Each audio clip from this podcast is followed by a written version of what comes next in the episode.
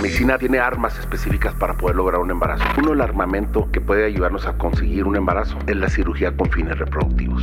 Pero hoy se habla de que del 2 al 7% de los varones que están en etapa reproductiva no eyaculan espermas.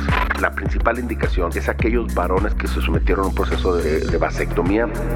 Queremos un bebé. ¿Qué pasa cuando queremos un bebé y no podemos? ¿Qué pasa con mi cuerpo, con mi salud? ¿Qué pasa con mi relación? Bienvenidos a Queremos un bebé. En este proyecto nos van a acompañar especialistas en fertilidad que no solo nos darán las respuestas, sino que además nos van a guiar en este proceso. Cuando no sabemos por dónde empezar, qué hacer, a dónde, con quién acudir, buscaremos respuesta a todas estas preguntas que nos hemos hecho en la búsqueda de un bebé. Doctor, en el caso de los varones, ¿también se realizan cirugías reproductivas y en qué consisten? Mira, esto es muy interesante. De la población general de los varones en etapa reproductiva, depende de las series y depende de los, los países y los estilos de vida, pero hoy se habla de que del 2 al 7% de los varones que están en etapa reproductiva no eyaculan espermas. El no eyacular esperma, tienen cero esperma, se llama asospermia. La asospermia es la ausencia de espermatozoides en el eyaculado. Ah. Y de este hay dos grupos. De ahí te puedo decir que de, los varones que tienen, que más o menos podría ser un 40% como causa de esterilidad, de ese universo hay un 60% que puede no producir esperma. Y eso se debe a dos causas principales. Una es que haya enfermedad y otra son varones que se han hecho una vasectomía. Okay. Que ha sido su decisión en un momento a cortar el conducto. Entonces, el esperma no sale porque tiene una obstrucción, porque está obstruido, o no sale porque no se produce. Ah. Son cosas diferentes. Hay una que es un asospérmico que no, produce, por eso no sale, y hay otra que sí produce, pero está obstruido y no sale. Es donde está toda la gente que tiene las vasectomías. Entonces, en este momento, la principal indicación de cirugía con fines reproductivos en el varón es aquellos varones que, se sometieron a un proceso de, vasectomía, es decir, cortar ese conducto que lleva del testículo, del epidídimo, hacia las vesículas seminales para almacenar el esperma ahí ese conducto, ese conducto diferente se corta y es la, vasectomía. Entonces, usted puede hacer una cirugía en la cual puede volver a conectar ese conducto. Pero aquí hay varias condiciones muy importantes. La primera de ellas es, hoy se sabe que si esa vasectomía el varón se la hizo en los primeros siete años, las posibilidades de éxito es bueno. Hay gente que dice que cinco años. Nosotros en nuestra experiencia lo tomamos como siete años, pero hay artículos que hablan de cinco años, hay artículos que hablan incluso de tres años. Pero si excede los siete Si excede, hay gente que va con 15 años de haberse hecho una vasectomía. Entonces ahí pasa que el esperma que recuperas ya es de muy mala calidad y, la y puede pasar dos cosas, que el esperma fertilice embriones de una manera aceptable, mediana o muy mala. Entonces, a veces eso no es tan bueno. Claro. Hoy por hoy, a la gente que tiene vasectomía, hacemos un procedimiento, al lugar de someterlos a una, a una recanalización, hoy las llevamos a un procedimiento de fertilización in vitro y es mucho más fácil, menos agresivo para el varón y con tasas excelentes, podemos funcionar ese conducto para sacar esperma o si no logramos sacar esperma del conducto, podemos abrir el testículo y del testículo donde se están formando, se usa una biopsia testicular, de ahí obtener un número de espermas.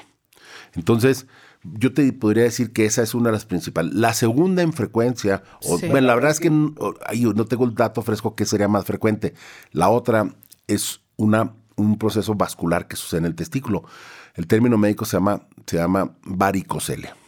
El varicocele es una varice de una de las venas que están en el testículo y si ese varicocele crece, altera muchísimo la movilidad del esperma, un poquito la morfología y, te baja un poquito la cuenta. Entonces muchas veces este, el, varón tiene cuentas anormales producto de esa congestión que produce esa varice en el testículo y entonces una vez que se lleva un proceso quirúrgico y se le quita esa varice, un porcentaje recupera en el siguiente, en un año, a condiciones casi normales, pero hay otro porcentaje que llegan a la mitad y hay otro porcentaje que ya no recuperan.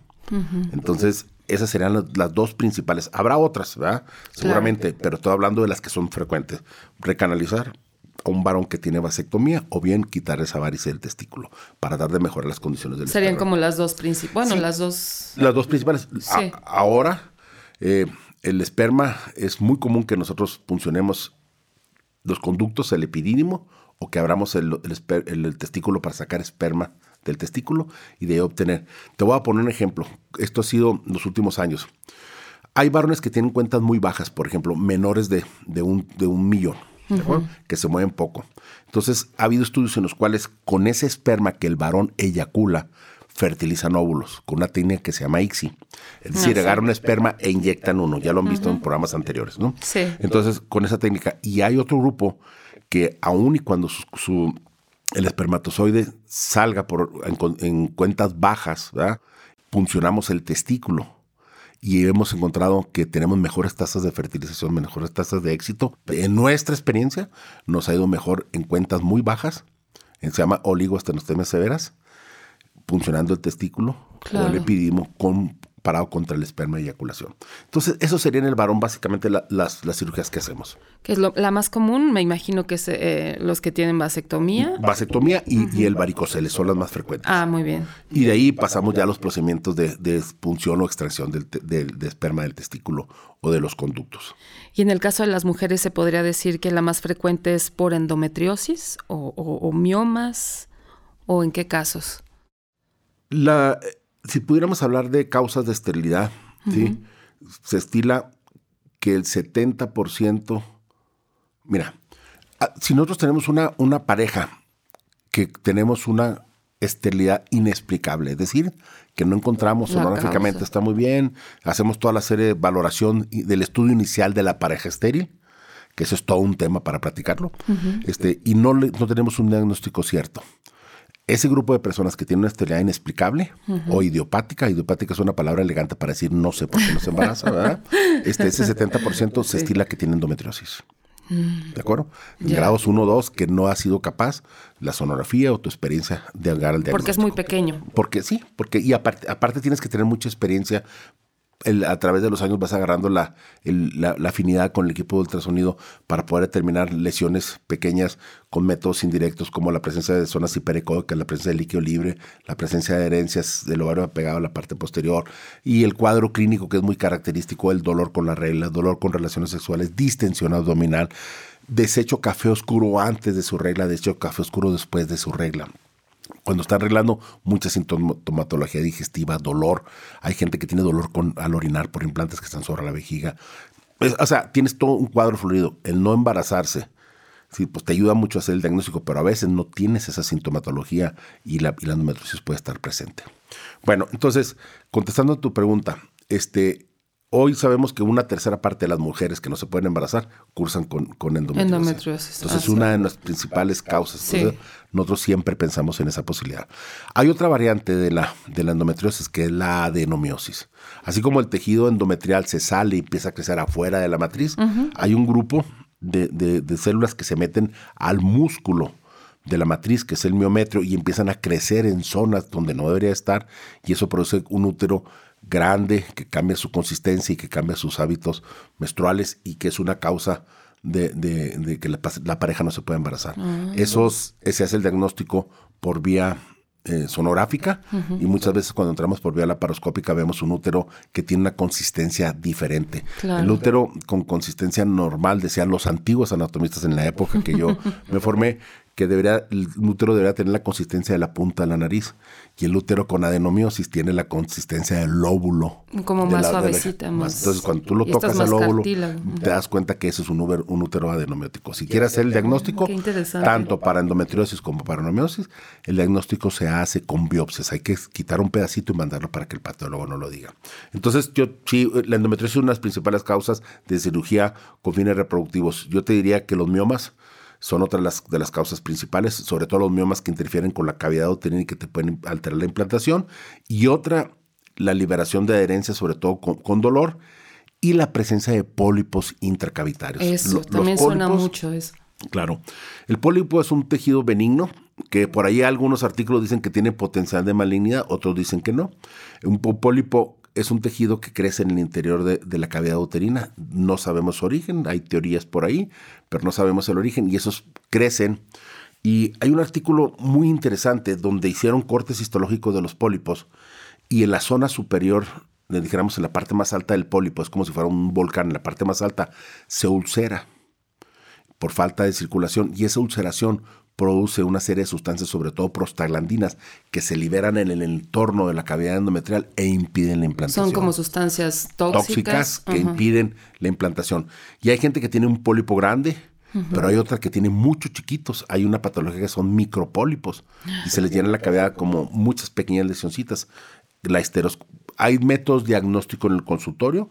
Hoy utilizamos un método muy sencillo en el cual con una sondita especial ponemos solución fisiológica al suero, como cuando vas al hospital y te ponen, llenamos la cavidad endometrial de esa solución, se extiende la cavidad con el líquido que metemos y te permite ver, perfectamente bien los, nosotros decimos los defectos de llenado, es decir, la presencia de un pólipo único, múltiple. Eh, Cécil quiere decir, o pediculado, que está grande su implantación o está agarrado de un pedacito, o si son múltiples. Y, y esos pólipos, generalmente eso sí es indicación de cirugía con fines reproductivos, quitar ese pólipo, uno por reproducción y en segundo lugar, pues hay que mandarlos a hacer una Es decir, si hay pólipos, para lograr el embarazo hay que quitarlos. La gran mayoría de ellos sí, hay que quitarlos. En el caso de los miomas y las adherencias. Los miomas no siempre. si los miomas no complementan la cavidad, no los operamos. La endometriosis, si tienes grados iniciales, nos va igual meter un porcentaje de fertilización in vitro a operarla. Ah, ahora, estadios más avanzados sí los operamos. Y acuérdense que la causa principal es, reproducción más dolor, más dolor. Claro, si la paciente no tiene dolor, pero es muy raro que pues, es, sintomatología que va agarrada de la mano, ¿no? Ah, el no embarazarse con dolor incapacitante. Es un dolor progresivo que al inicio es poco y conforme pasa el tiempo y los años cada vez es más, más severo hasta llegar a momentos en que la paciente llega prácticamente desesperada. Ahora sí, opéreme, doctor, por favor. claro. Sí, de veras, es terrible. Y para eso hay que quitar todos los focos de endometriosis con la técnica que tú estés familiarizado, quitando los implantes, utilizando corriente bipolar, monopolar en algunos casos, y, o láser y también hacemos dos procedimientos para quitar el dolor, una que se llama neurectomía presacra y una que se llama ablación de uterosacros, en los cuales cortamos unos nervios principales y nos ayuda a controlar el 80% del dolor, sobre todo en la parte central del abdomen, no tanto hacia las orillas, pero le cambias completamente la vida a la persona quitando la endometriosis con respecto al dolor. Exacto. Entonces se podría decir que la cirugía reproductiva es parte fundamental de un tratamiento de reproducción asistida. Bueno, esa es una muy buena pregunta. Antes sí, hoy ha cambiado el concepto. ¿De acuerdo? Hoy existen eh, indicaciones de ir directamente a la reproducción asistida sin hacer operación.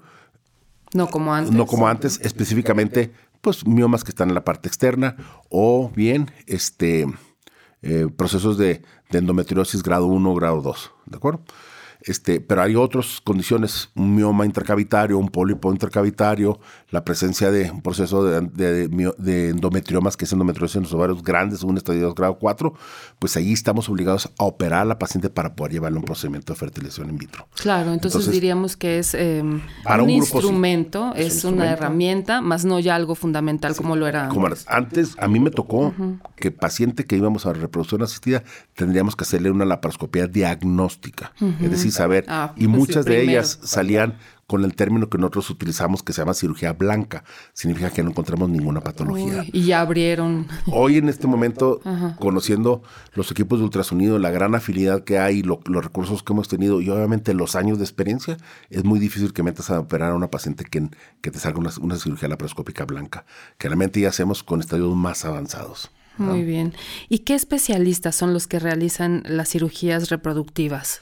Bueno, eh, nosotros, ah, bueno, ahorita en, el mundo, en México obviamente, existe un entrenamiento especial que se llama biología de la reproducción.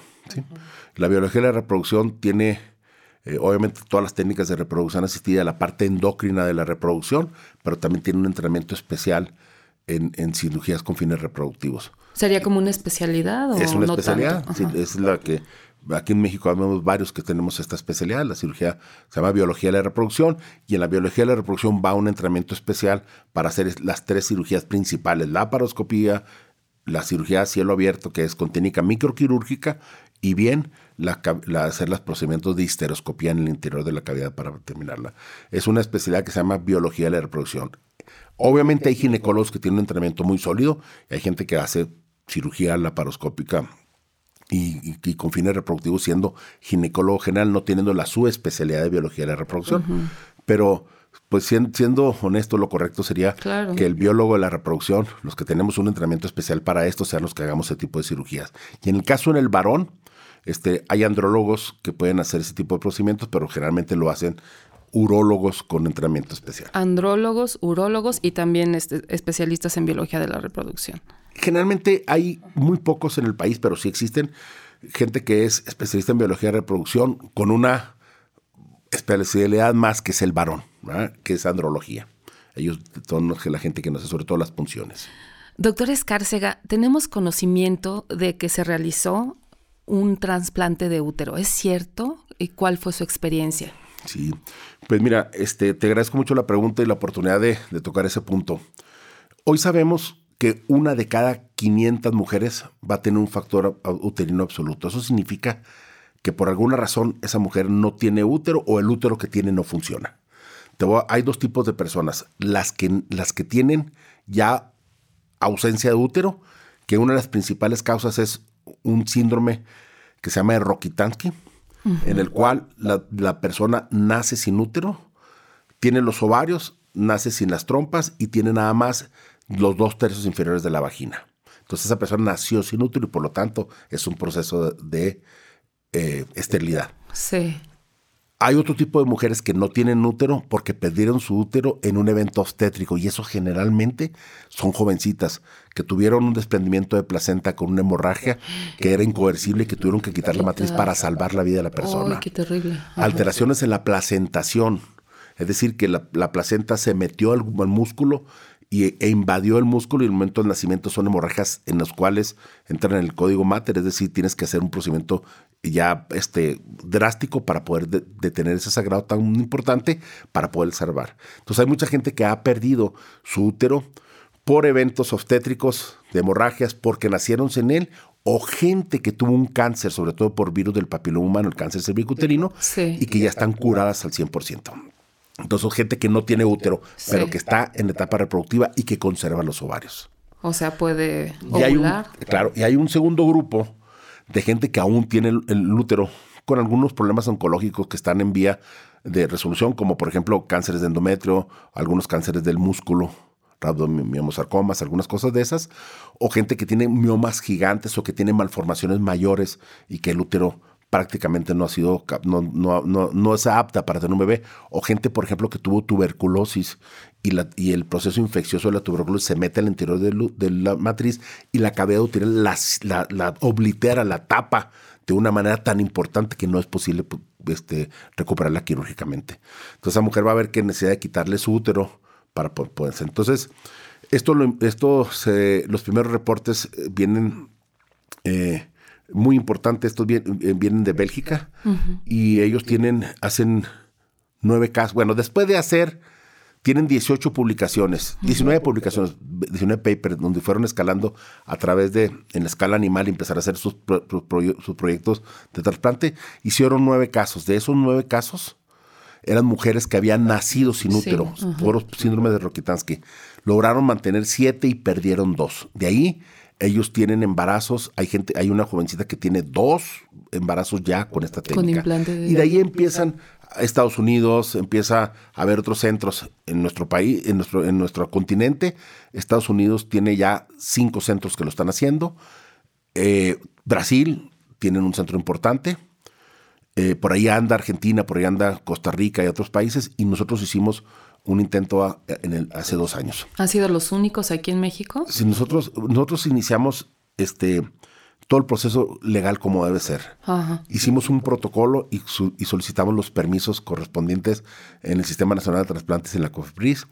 Y gracias a Dios, después de una espera del 2015 al 2018 y de era muy difícil hacer un manual de procedimientos de, una, de, un, de un procedimiento que es nuevo, donde no se tiene experiencia. Obviamente nosotros empezamos con el modelo animal para posteriormente este, trasladarlo. al humano. Finalmente nos salió nuestra licencia al Hospital Star Médica Tres de, años de Chihuahua. después. Sí, y la verdad es que las autoridades tenían toda la razón del Claro. mundo. No podías permitir un ligera, procedimiento ¿no? a- exactamente Sí, a la ligera. Y yo te puedo decir que gracias a Dios nos apoyaron en ese sentido. Finalmente nace eh, el permiso y nos permite hacer el primer caso. Nosotros hicimos un caso de una jovencita que había nacido sin, sin útero. Años atrás yo le había hecho una laparoscopia donde habíamos hecho el diagnóstico de que no tenía útero. La invitamos y finalmente después de un proceso largo que te podría durar, platicar aquí toda la mañana de cómo fue, logramos hacer el trasplante de útero. Tres meses, 15 días después, tuvimos un rechazo agudo del, del útero Oh. y lo perdimos. Después de dos, dos este, ataques de, de dos, dos, dos ataques muy severos de, de rechazo. ¿verdad?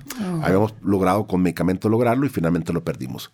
Después se viene la pandemia y muchos lugares empiezan a, a- estar este, presentes. Nosotros estamos, ya hay una, cada año hay una reunión mundial de grupos que están haciendo trasplante de útero. Nosotros ya pertenecemos a esa reunión. Estamos, nuestro caso está documentado ahí, está publicado con ellos.